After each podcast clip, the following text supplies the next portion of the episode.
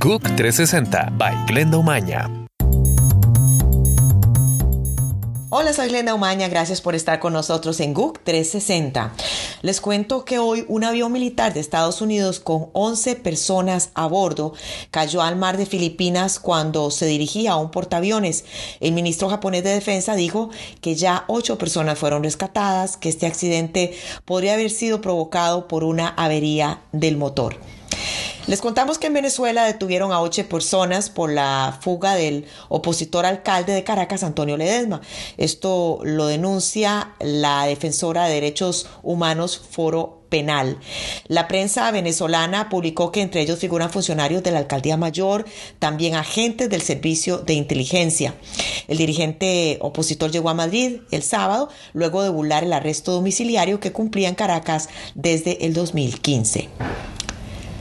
El presidente de Uber reveló que los datos de 57 millones de usuarios en todo el mundo fueron pirateados a finales del 2016. Entre ellos figura la información personal de 600 mil choferes. En apariencia, Uber pagó 100 mil dólares a los piratas para que la destruyeran sin divulgar a los usuarios o conductores que sus datos estaban en riesgo. Autoridades chinas obligaron a retirar la aplicación Skype del App Store, la tienda de aplicaciones de Apple, porque supuestamente dice no cumplen la ley local. Skype, que tampoco está disponible en las principales web chinas de descarga para Android, que este año ha reforzado su control de Internet. Pasamos a Estados Unidos, cuatro de cada diez casos de cáncer y la misma proporción de muertes son provocados por factores de riesgo como por ejemplo fumar, el sobrepeso y el consumo del alcohol.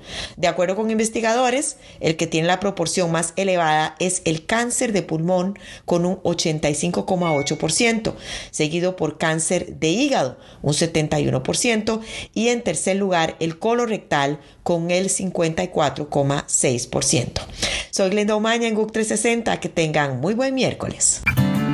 GUC 360 by Glenda Omaña.